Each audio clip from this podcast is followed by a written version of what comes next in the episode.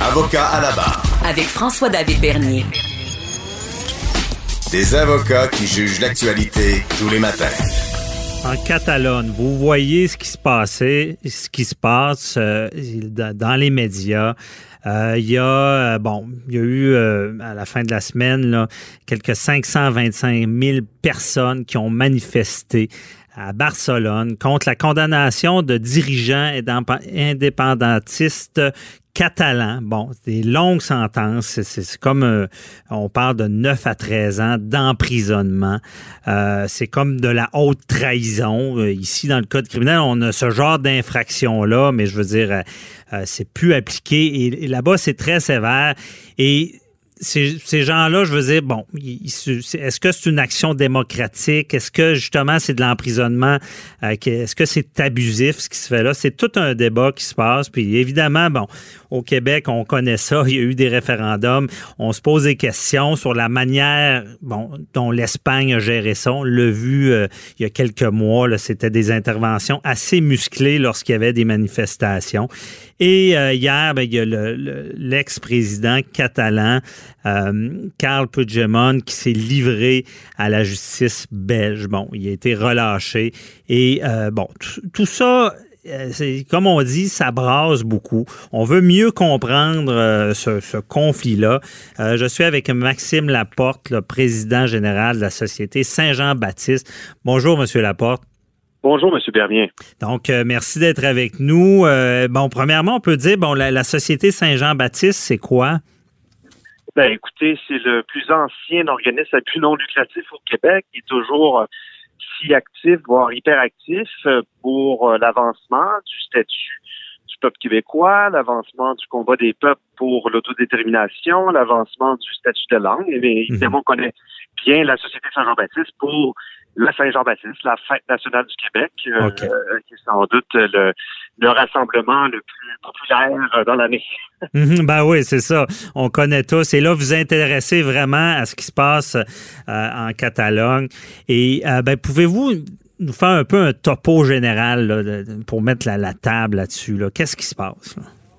Alors, depuis la fin des années 2000, euh, le peuple catalan se mobilise pour euh, que la Catalogne, qui est une région euh, autonome de l'Espagne, accède au statut d'État indépendant. Il y a eu toutes sortes bon, d'épisodes dans cette vaste crise historique et constitutionnelle qui ont mené les citoyens là-bas à prendre la rue euh, à se mobiliser en masse pour sortir euh, du royaume d'Espagne, qui, on le voit, réprime euh, assez violemment par ses institutions, notamment judiciaires, ce vaste mouvement démocratique et pacifique. Mhm. Et oui, effectivement, on a vu beaucoup de violence avec tout ça. Et là, euh, il y a, l'ancien président, le Carl Puigdemont, qui voulait, lui, voulait avoir refuge au Canada, c'est ça? Oh, il demande pas refuge au Canada. En fait, c'est que, comme euh, la société le fait euh, occasionnellement, nous invitons des chefs de file un peu partout dans le monde afin qu'ils viennent témoigner de leur euh, expérience, de leur combat. Alors nous avons lancé une invitation euh, à M.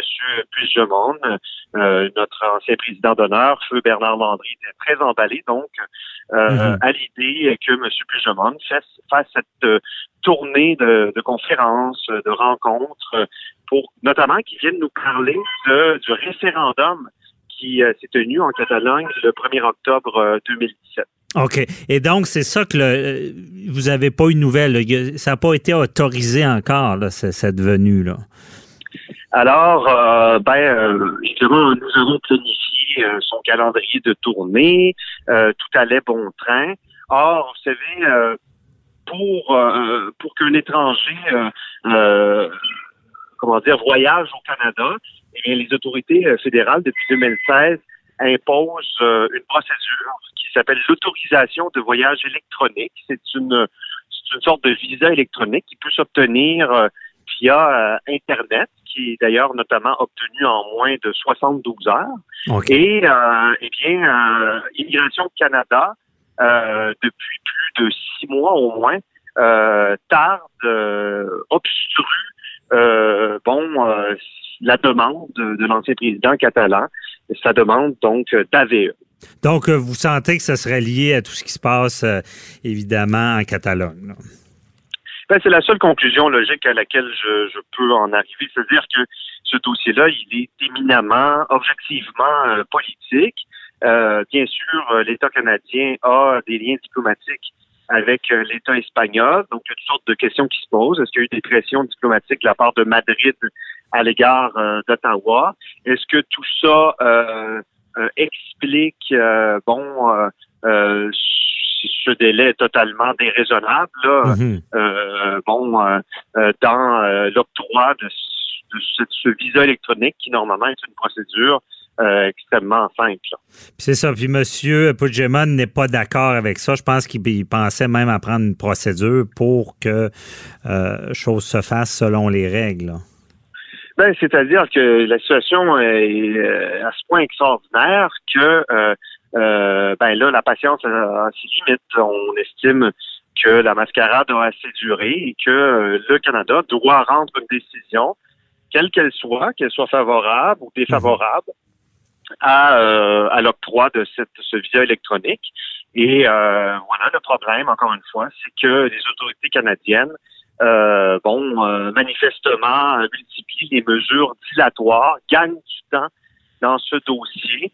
Et euh, ben, ça va à l'encontre, je pense, de la liberté de la liberté de M. Puigdemont à circuler. Euh, mhm. euh, et euh, au fond, il n'y a rien qui, juridiquement, à notre sens, explique ce comportement-là de la part d'Ottawa. Vous savez, on, on, peut interdire un étranger de territoire lorsque, bon, il y a des motifs raisonnables de croire que, bon, cet étranger aurait commis, bon, des infractions de grande criminalité qui aurait euh, une équivalence en droit canadien.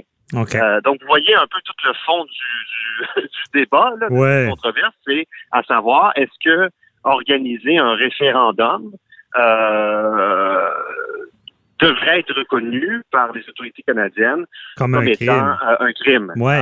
C'est un, bon questionnement. Puis pour nos éditeurs, là, ce qu'on comprend, parce qu'il y en a qui vont dire, bon, il s'est livré à la justice belge, il pourra, c'est certain qu'il ne pourra pas venir, mais ils lui interdisent pas de, de, de, partir du pays, est-ce que je comprends? Là? Ben, c'est-à-dire que, euh, ben, d'abord, c'est bon de rappeler qu'en effet que M. Puigdemont est en exil en Belgique, hein, parce mhm. qu'autrement, il euh, ferait face, il fait face à des accusations qui, on l'a vu dans le cas euh, de ses compatriotes, euh, certains de ses compatriotes qui, comme lui, ont joué un rôle dans l'organisation de ce référendum et, des dirigeants élus ou encore des, des chefs de file de la société civile catalane qui ont été condamnés à des peines d'emprisonnement pour pouvoir aller jusqu'à 13 ans. Mhm. Donc, M. Puigdemont a été, euh, à toute fin pratique, forcé à l'exil en Belgique. La Belgique, euh, jusqu'ici, euh, n'a pas donné suite aux demandes de l'État espagnol, aux demandes de, l'État espagnol quant au rapatriement de M. Mhm. Puigdemont à Madrid. et voilà, là, il y a un nouveau mandat d'arrestation internationale qui a été émis. Euh, là, donc, M. Puigdemont, hier, s'est lui-même livré euh, à la police belge, euh, mais donc on l'a relâché sous certaines conditions. parmi celles-ci, il y a la condition de ne pas quitter la Belgique. OK. Donc, pour l'instant, il ne pourra pas. Je croyais que euh, qui pouvait quand même quitter, mais qui devait s'engager à, être disponible s'il euh, y avait une convocation. en tout cas, ce serait peut-être à vérifier, parce que s'il peut pas quitter, ça, peut-être ça, va être problématique pour vous. Et je vous amène aussi sur comment vous voyez ça, tout ce conflit-là, d'emprisonner des gens qui font valoir, bon, euh, qui veulent, bon, quitter un pays. Comment vous voyez ça? Ben, vous savez déjà qu'il y a eu certains avis qui ont été euh, rendus, je crois, par des, experts euh, de l'ONU ou euh, de l'Union européenne, euh, qui a des égards, c'est-à-dire que d'une part, quand quant à la manière dont l'Espagne s'est comportée, eh bien, franchement, le respect des droits euh, un processus équitable, par exemple, mhm. euh, ben n'a pas été observé. Euh, bon, ça c'est une chose, mais bon, plus fondamentalement encore, vous savez, c'est la question du respect de la démocratie elle-même, et plus particulièrement le respect du droit des peuples, du peuple catalan en l'occurrence, à disposer de lui-même. Vous savez, l'Espagne est signataire de grands instruments de droit international qui mhm. consacrent le droit des peuples à disposer d'eux-mêmes, euh, la Chambre des Nations Unies, le pacte relatif aux droits civils et politiques. Ce droit, en fait, fait partie du droit de, l'État espagnol, puisque, comme on dit dans le jargon, l'État espagnol, c'est un État moniste euh, au plan du droit international. Quand il ratifie des traités internationaux, euh, les dispositions de ces traités, normalement, s'appliquent directement en droit interne. Mais bon, sans vouloir mélanger tout le monde, toujours est-il que euh, l'État espagnol fait valoir bon, euh, euh, le primat de sa constitution, sa constitution qui dit que l'Espagne ne peut pas être divisée. Mhm. Et non seulement cela, donc l'Espagne en traduit ça par des accusations criminelles d'une gravité tout à fait tout à fait euh, ben, aberrante. C'est ça, de, l'emprisonnement jusqu'à 13 ans. Donc, ce sera vraiment un débat à suivre. C'est tout qu'un débat, honnêtement, à, voir. Puis d'ailleurs, précision, ce que je, ce que je comprends, c'est qu'il pourrait, vous pourriez l'avoir au Canada en conférence si le juge belge l'autorisait à venir au Canada. Donc, en tout cas, on, vous souhaite qu'il puisse se déplacer. Puis, euh, on va suivre ce conflit-là, évidemment, qui, qui euh, c'est tout qu'un débat de société. Donc, merci beaucoup euh, de nous avoir expliqué tout ça, Maxime Laporte, le président de la Société Saint-Jean-Baptiste. Merci beaucoup. Les bonnes journées. On se reparlera sûrement. Il y aura d'autres développements, c'est certain. Merci beaucoup. Bonne journée. Euh, merci à vous. Bye bye. Au revoir. C'est déjà tout pour aujourd'hui. Demain, on répond à vos questions, les questions du public. On vous invite à aller poser en appelant au 1877 Cube Radio ou sur notre Facebook. Euh, Maître Jean-Paul Boilly sera là pour y répondre. On se retrouve demain. Bye bye. Pour écouter cette émission, rendez-vous sur cube.radio ou téléchargez notre application sur le Apple Store ou Google Play.